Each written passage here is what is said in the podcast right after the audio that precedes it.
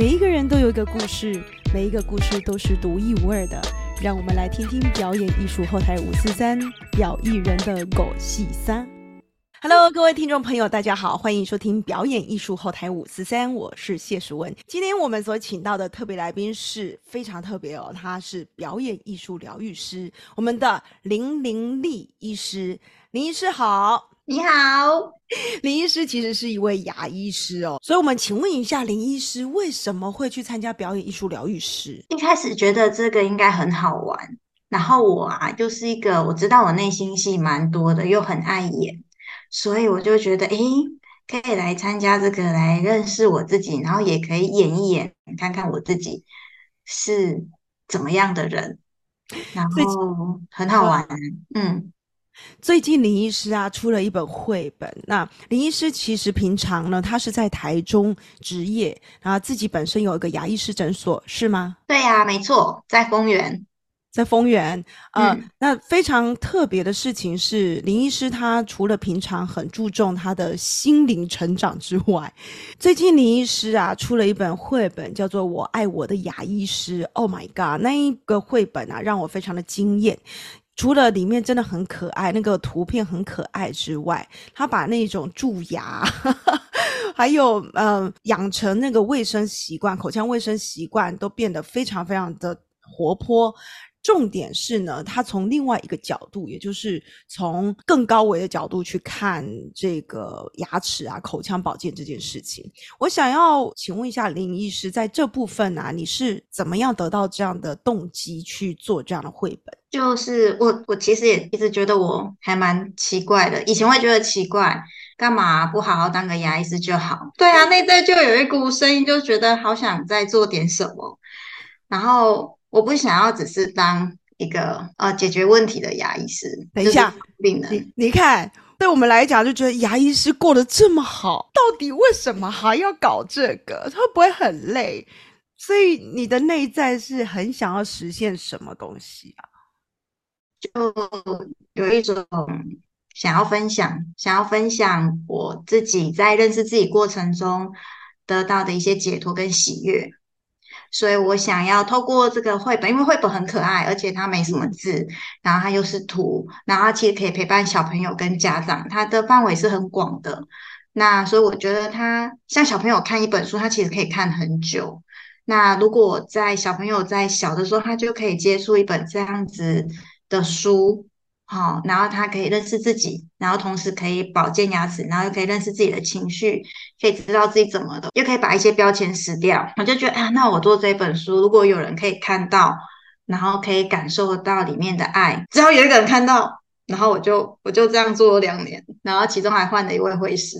它上面写了什么？宇宙最伟大的力量就是爱，只有爱能战胜一切。吃每样东西的时候，要用爱和感恩、喜悦的心，慢慢的品尝。我的天哪，这根本就是修行的人 才会去做的事情。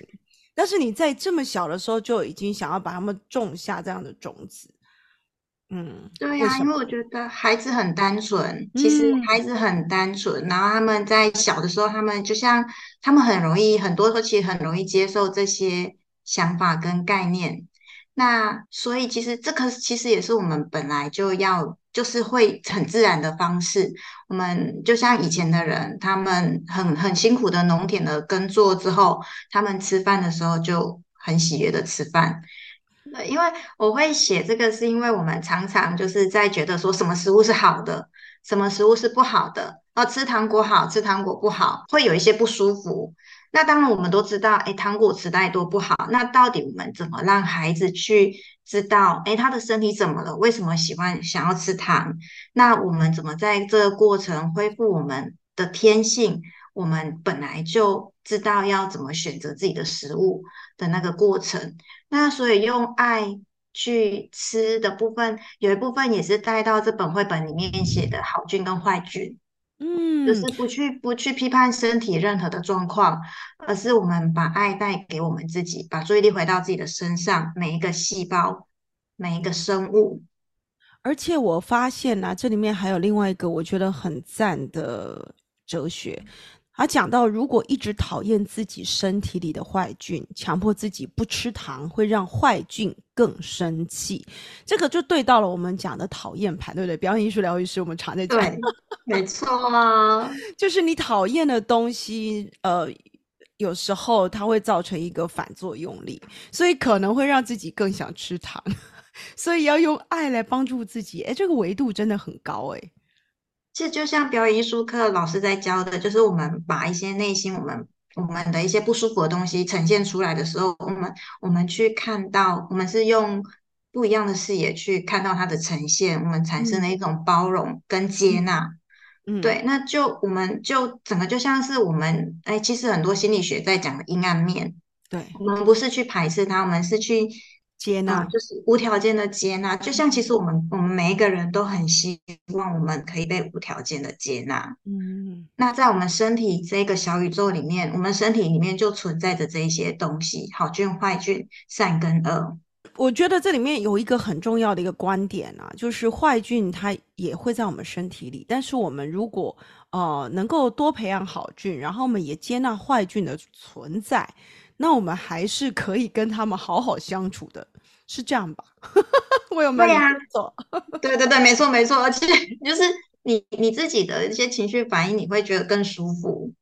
嗯，甚至你 对，甚至你还会说，因为还教小朋友跟肚子里的细菌说谢谢好菌，然后谢谢坏菌。对呀，应该只在提醒我说你现在身体状况怎么了。很可爱，存在是在提醒我们啊。对呀，我就觉得，我觉得这个很人性化吗？非常人性化。呃，我只是觉得很少人会想要在小孩的时候去让孩子有这个认知，因为我们通常的教育里面都不是这样教小孩的，都是不可以吃糖，不可以。然后呃，糖果吃少一点。你看，糖果吃多了会蛀牙，通常都是用恐吓的。但是呢，你现在。所提倡的这个部分，导致诶和平跟他相处，所以呢，这样我们可能就可以防范孩子之后会有另外一个反作用。然后这边我也想跟大家介绍，它里面有讲到一个部分，谢谢郝俊让我保持健康的身体，充满活力，也谢谢坏菌 在我心情不好时提醒我吃块糖果，恢复好心情。所以心情不好的时候 可以吃块糖果，我觉得这个很特别。我想说，牙医师居然会 让孩子吃糖果。会呀，我觉就我觉得就是反而理解了，我们就不会再添加过度的其他的情绪，然后再更加重这个恶化的反应，就像是。哎，你就已经不舒服了，然后又啊强迫自己或骂自己说，呃，不可以这样，不可以这样。那有的时候那种我们是需要被理解的。那如果一颗小小的糖果可以暂时抚慰我们的心灵，然后让我们知道我们的状况，那我觉得这也没有不好啊。反而是在这个过程中，我知道哦，原来我觉得重点是我知道我怎么了。嗯，我觉得这才是重点，就是哎，我知道我怎么了，然后我知道我现在需要什么，跟我不知道我怎么了，我一直误会我，所以我我一直在拼命的吃，我觉得这两种是很不一样的状况，所以我这边主要的是想要分享，哎，理解自己，然后知道自己在做什么，你那个那个嗯那个循环它不会一直变大。嗯，然后这是也是想要分享给孩子跟家长，因为我当牙医师，我也是会看到很多这种，嗯，就是家长就会说，哦，小孩子主要说，你看就这样也不用吃的，就是会这样讲。然后我就想说，嗯，那到底怎么去跟孩子说会比较好？嗯，对对。所以各位听众，如果你们家有小孩的，欢迎一定要来。去博客来哈，去买一下这一本 绘本。我觉得你买了以后一定不会失望，因为它里面其实我觉得不只是给孩子看，对于我们大人都很多的提醒作用。我自己看了都觉得，哦，对哦，以后我在吃垃圾食物的时候 也要保持觉察，也不要去讨厌它，因为有时候就是想要，对不对？对啊，我哎，我其实我学这个也学很久哎，因为我本身是牙医师啊，然后我我又这样，然后又学身心理，我修行了嘞，然后也会有这些概念啊，啊，到最后觉得好像这样逼自己也也不是办法，然后就慢慢调整，慢慢去认识跟了解。结果后来发现，其实想吃就吃，但是你要觉察为什么会想吃，然后吃完之后你就不会再一直吃了，对不对？对，就是我觉得它是一个很温柔平衡。对我我我觉得那是一个平衡，真的很随喜林医师哎。然后呃，这个部分呢，也想跟。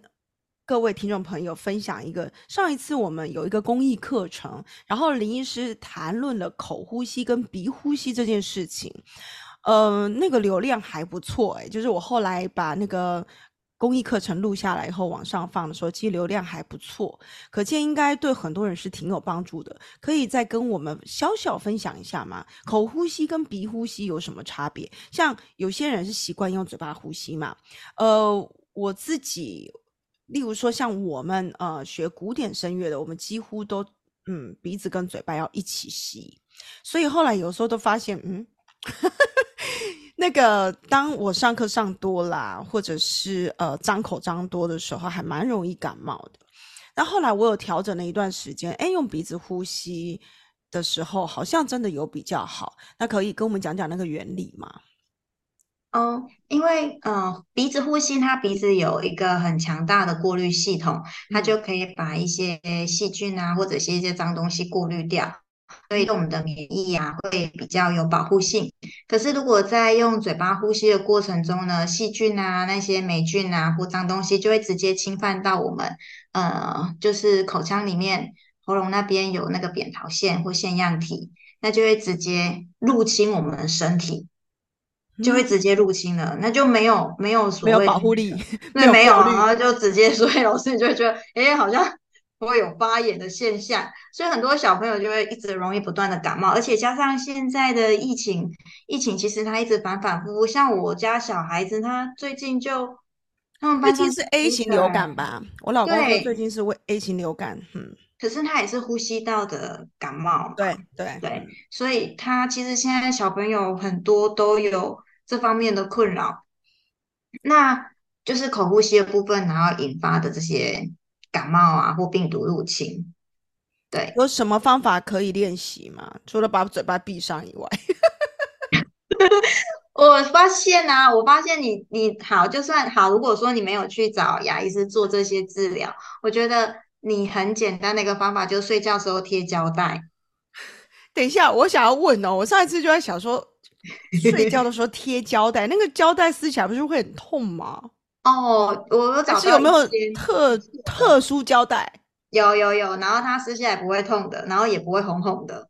但是有一个耳鼻喉科医师，他也是提倡这个呼吸的部分。有有有，我看过那本书。对对对，他他本身就有设计跟研发那个胶带跟那个洗鼻器。对啊，它的胶带我觉得还蛮好用的，就是贴上去真的比较不会痛。你可以把那个链接给我们吗？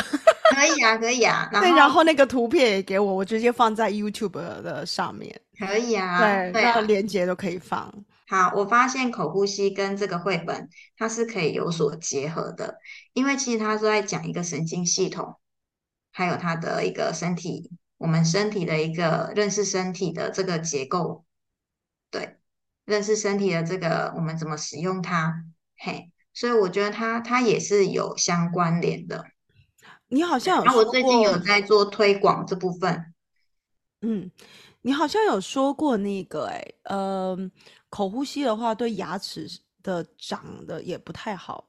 哦，对，那是为什么？我们啊，我们的舌头对于上颚的发育是有一个很大的一个推力。一个很大的一个力量。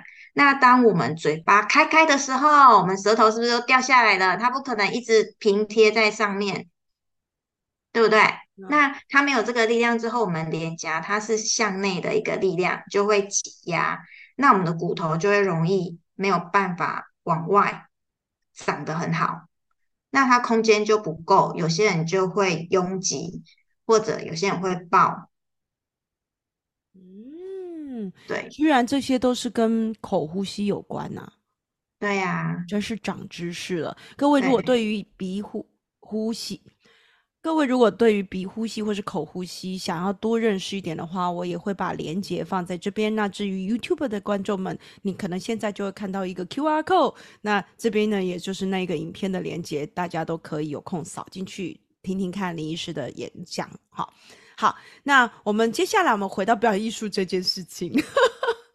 对于表演艺术啊，很多人，我想对于理工科的人啊，尤其是像说第三类组啊，你们这种学医的，可能都会觉得说，它好像就是个娱乐，或者是它好像没有什么实质的帮助，然后它似乎就是看不见摸不着的一个功能，那就是要看爽的，听爽的，那嗯，到底它跟疗愈有什么关系？那你当初在？呃，考虑来上表演艺术疗愈的时候，有这样子的一个疑问吗？我完全没有这种疑问呢。哇塞，你这是很高，就是高维度的人啊！我就觉得很好啊。我在创作这本绘本的过程中，我刚好就在表演艺艺术课程、疗愈艺术课程，那刚好就帮了我很大的忙，因为。我这个这本书，我就是有两位会师。那其实，在我在经历这个从没有到有创造出这本绘本的过程中，其实对我来讲，它是很大的张力，因为我必须去投入一个我完全陌生的领域，然后跟那不是我的专业，然后跟第一位会师的沟通，其实有的时候会有一些，嗯，有一些磨合。那就是在这个表演艺术疗愈的过程中，我就可以看到我自己的一些我不敢面对的，像是我我可能害怕他讨厌我，或者是害怕他认为我是一个很很难相处的人，然后我会不敢要求。嗯，可是明明就已经看到了一些状况了，然后我在这个过程中，我有跟老师做沟通。然后老师也有协助我怎么去知道自己要什么，然后透过在这个呃上课的过程中，我也开始慢慢就是承认我这个自我要的是什么。对，因为我觉得表演艺术疗愈课程它是一个对于人性这一块，还有对于你自己力量的一个认识。我自己以前很喜欢修行，然后会修行到完全没有自我。嗯，我会没有自我。那再有一部分是因为我很害怕承担，嗯哼，我很害怕承担，然后也很害怕权威。可是我本身就是一个权威的角色，可是我却很害怕权威。然后，所以在这疗愈的过程，我觉得很特别，是刚好衔接到这个表演艺术疗愈课程。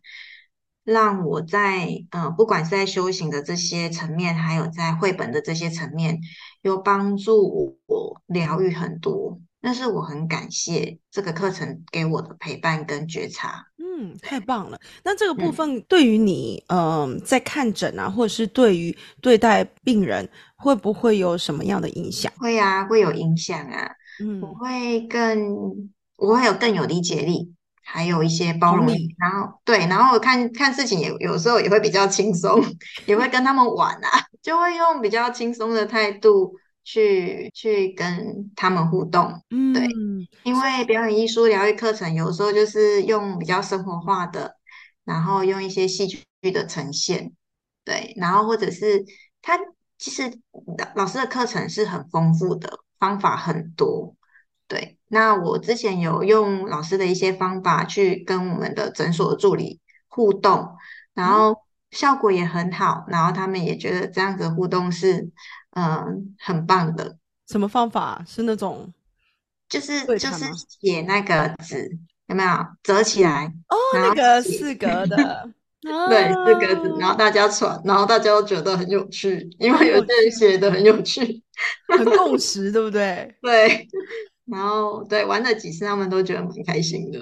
对，嗯，所以其实也能够提升整个呃团体的那个工作氛围嘛。嗯，是啊，对对对。我我们讲到那个权威啊，我相信很多人可能都跟我们都有这样的问题。其实我以前也是，哎，我就是又很害怕权威，我看到权威来就是很想逃走。然后呢，看到权威了就变成孬孬的，然后等到自己变权威之后，不知道为什么总是坐不住那个角色。后来我才知道说，哦，原来是我们自己本身就讨厌权威，也不是讨厌权威，就是害怕权威，就看到权威就想逃走。当你自己变成权威的时候，你就会很想要赶快逃走，所以你又会在那个位置坐的不是很踏实，对，这种感觉，嗯，有有有。